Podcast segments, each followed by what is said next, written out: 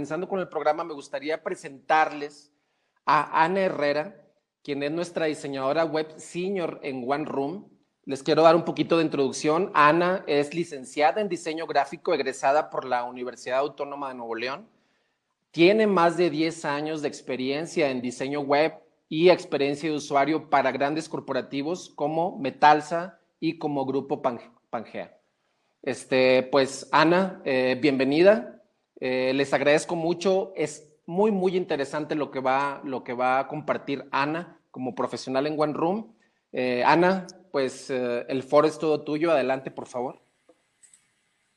Sí, bueno, bueno, antes que nada, buenos días a todos.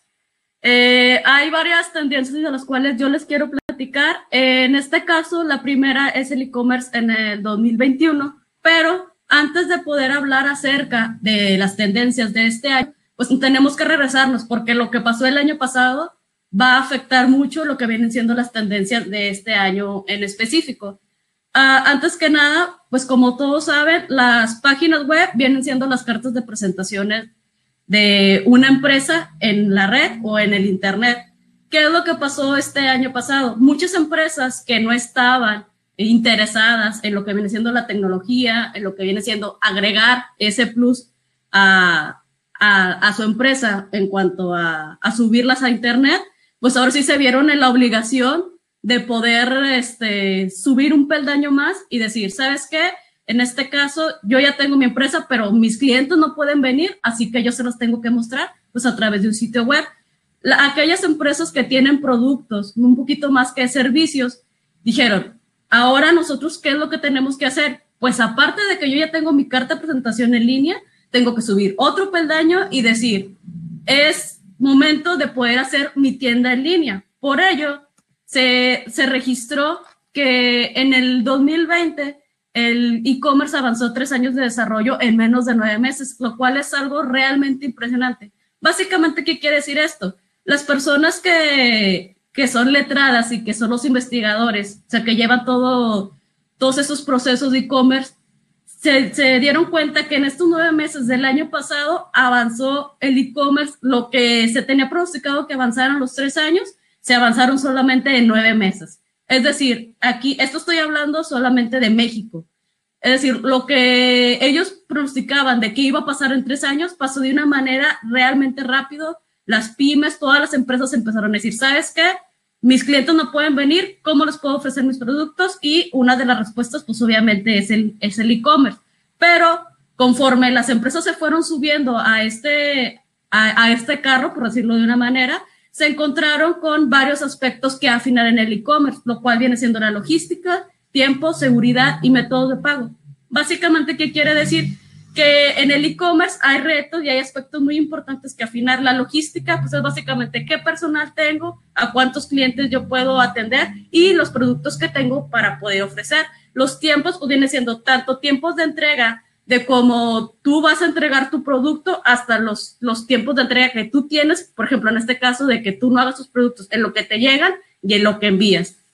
La seguridad, otro de los aspectos muy, muy importantes darle la seguridad a mi cliente que cuando entre a mi página, pues obviamente no lo van a estafar, que es una página que cuenta con todos los reglamentos y que darle la seguridad de que si tú me das tus datos, por ejemplo, tu tarjeta de crédito, pues no van a ser, este, no va a ser fraude, no los voy a robar o no los voy a vender a, terceras personas. Y la otra son los métodos de pago, que es un poquito de la mano con lo de seguridad, que quiere decir que a mi cliente yo le voy a dar varias opciones de que pueda pagar, es decir, si quiere pagar con tarjeta, si puede eh, con PayPal, con Mercado Pago, si quiere pagar en efectivo o en Oxxo. Entonces, entre más opciones le puedas dar a tu cliente, pues es más probable que te siga comprando. Para, para ello, una de las claves, sobre todo para las pymes, es el acceso a la educación en temas de comercio online.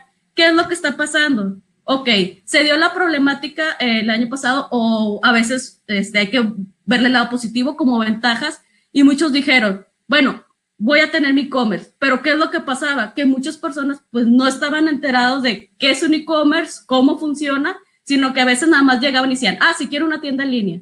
Ya cuando se acercan a los expertos, pues uno trata de decirles, ok, quieres tu tienda en línea, pero ¿cuántos productos vas a tener? ¿Cómo los vas a vender? ¿Cómo vas a pagar?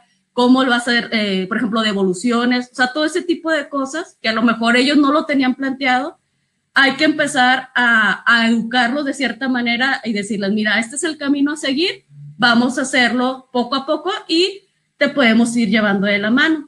Inclusive hay una encuesta en la cual nos dice por qué el 33% de, de organizaciones no tienen estas ventas en línea. La principal es el desconocimiento al interior de la, de la compañía sobre el modelo de, de, comercio electrónico. ¿Qué quiere decir? Pues básicamente que las empresas no saben vender en línea, como les comentaba, este, no saben en qué momento empezar a vender, cómo empezar a vender y qué es lo que se necesita. La otra es la falta de inversión en tecnología a veces este, a una pyme, sobre todo las que van empezando, se les hace muy caro empezar una, venta en línea porque principalmente este, no saben qué es lo que necesitan, no saben todo lo que se necesita, por ejemplo, para llevar una tienda en línea, pero acercándose con una persona que ya ha estado, que está pues, básicamente en el tema, pues se puede orientar. También la otra es la dificultad para implementar. Es decir, eh, este, el e-commerce viene siendo un nuevo modelo de negocios. Que sí, es cierto que si tú ya tenías tu negocio, digamos que en offline, al momento de llevarlo online, algunas reglas sí siguen, pero hay otras reglas que no. Es decir, tú tienes que empezar a, jugar con las reglas que ya tenías, más con, digamos que con las reglas de Internet. Entonces, esto puede ayudar o puede trabar, inclusive puedes animar a las personas pues para poder implementarla, pero es al revés. Deben de verlo como un área de oportunidad en la cual este, acercándose a, a personas que tienen conocimiento pueden irse poco a poco. Y la última que viene de la mano con los puntos anteriores que hay que afinar es la seguridad y prevención de fraudes, que es casi, casi mucho de lo que los clientes piden. Es decir, yo te voy a dar mi información, ¿qué vas a hacer con ella? Y obviamente me vas, quiero que me des mi producto y no quiero que me roben mi información sobre todo aquí en México que apenas estamos empezando a, a darle confianza a las empresas para darnos nuestra información o nuestras tarjetas de crédito, pues entonces este, es una gran, gran preocupación. Eh, también otro dato muy interesante que les tengo es que según la tercera entrega del barómetro del, barómetro del GCI 2020, que básicamente es una firma especializada en comercio y consultoría de pymes, encontró que el 45% de las empresas encuestadas realizan ventas por marketplace, que son en el, en el año pasado, es decir, 2020. ¿Qué viene siendo un marketplace? Pues viene siendo ahora sí las, las empresas en donde varias, más bien las páginas en donde varias empresas ofrecen sus productos. De este porcentaje, las empresas este, a las cuales se les hizo esta encuesta, este, cuentan que el 60% están en Amazon, el 50% está en Mercado Libre y el 7% están en otras plataformas como Shopify, Linio, eBay, etc. Ahora, estos porcentajes son muy altos, ¿por qué? Porque viene algo del cual les voy a platicar, que es el siguiente tema, que es el de aplicaciones en apps de, México, eh, de compras en México. ¿Por qué estas, las, las anteriores, tienen tanto auge? Pues viene siendo porque tienen aplicaciones en línea pues ya tienen aplicaciones en, este, de compras, en donde Amazon y Mercado Libre, pues ya muchos las conocen, ya muchos han bajado la aplicación y realizan sus compras. Ahora, ¿qué tan, qué tan importante es tener una aplicación de e-commerce? Sí es importante porque eh, les tengo aquí otro dato muy interesante. Según la Asociación Mexicana de Ventas en Línea Online, o la AMO, del total de compras, un usuario promedio realizó sus compras en un 94% a través de dispositivos móviles en el 2020. Esto estoy hablando obviamente de México, lo cual es un dato muy interesante porque antes muchos creían que las aplicaciones solamente eran para juegos o, o algo así, pero no.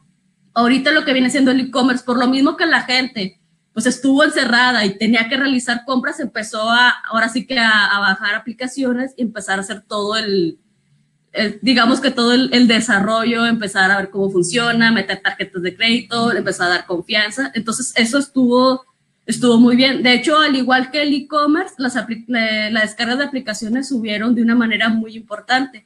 Muchos dicen que igual este, la, la, AMBO dice que dos de cada diez marcas o comercio experimentaron el crecimiento mayor al 300%. Es decir, todas las marcas que ya tenían su aplicación tuvieron un crecimiento del 300%. Ya para este 2021, el e-commerce, estas mismas marcas este, esperan que el 30% de sus ventas totales pues va a ser el 30%, lo cual es un número muchísimo muy alto y todas las tiendas que se quieran unir, pues ahí van a, van a poder ver una gran área de oportunidad. ¿Esto qué nos quiere decir? Otro dato que, que yo encontré es que México se colocó como el noveno país con más instalaciones de, de apps de e-commerce. Es decir, México ya entró al mercado de e-commerce, tanto de aplicaciones como, como de la página, y es algo que las pymes tienen que empezar a aprovechar, ya sea desarrollando sus propias aplicaciones o inclusive subiéndose, por ejemplo, a las marketplaces como lo que vienen siendo Amazon o vienen siendo Mercado Libre. Ya por último, otro tema que viene en tendencia es la automatización robótica de procesos o RPA. Y ustedes se preguntan, ¿qué es eso? Pues se le domina así al proceso de automatizar las tareas más simples y repetitivas como la recopilación de datos. ¿Qué, ¿Qué es básicamente esto? No estamos hablando de tener robots como que en mi empresa para poder decir que tengo un RPA, sino simplemente el hecho de, de hacer las tareas que son muy repetitivas, con, por ejemplo, cuando ustedes usan un Excel, cuando utilizan un CRM, esto quiere decir que están haciendo un proceso de RPA. Eh, aquí un estudio se estima que entre el 70 y el 80% de los procesos comerciales se pueden automatizar. Entonces, esto quiere decir que es, estos procesos los puede hacer un software y se pueden ocupar ustedes en hacer cosas más importantes. Eh, muchos creen que ya haciendo esto los robots van a dominar el mundo y, y, todo, todo va a ser con ellos y en realidad no. Lo que nos dice el RPA es de que quitemos de todo lo, digamos que todo lo aburrido a estas, a, a nuestros este, empleados y que lo hagan las, las máquinas de software y a los empleados vamos a darle, digamos que las tareas más minuciosas. Algunos ejemplos, por si no les queda muy claro de RPA, son los proces el procesamiento de pedidos de clientes, procesamiento de correo electrónico, procesamientos de nómina y procesamiento operativo de, por ejemplo, de centro de llamadas. Es decir, todos estos procesos que se hacen de una manera continua se pueden hacer todos de manera automática. por ejemplo, el de llamadas es el de cuando le pones uno, cuando le, de que te dicen marca uno para tal, marca dos para tal. O sea, básicamente ese viene siendo un RPA. Y bueno, por mi parte, este, solamente les quería dejar aquí un poquito este tema para que si quieren ustedes lo, lo puedan investigar. Y quisiera agradecer por este, darme esta oportunidad y de poder eh, extenderles un poquito de mi conocimiento. Y ya por último consejo, si ustedes están pensando en iniciar un e-commerce, no piensen de que ah, es que necesito hacer mi e-commerce como Amazon pueden empezar poquito, pueden empezar con dos o cinco este, productos, a lo mejor nada más con pago de PayPal y de ahí se empieza a escalar.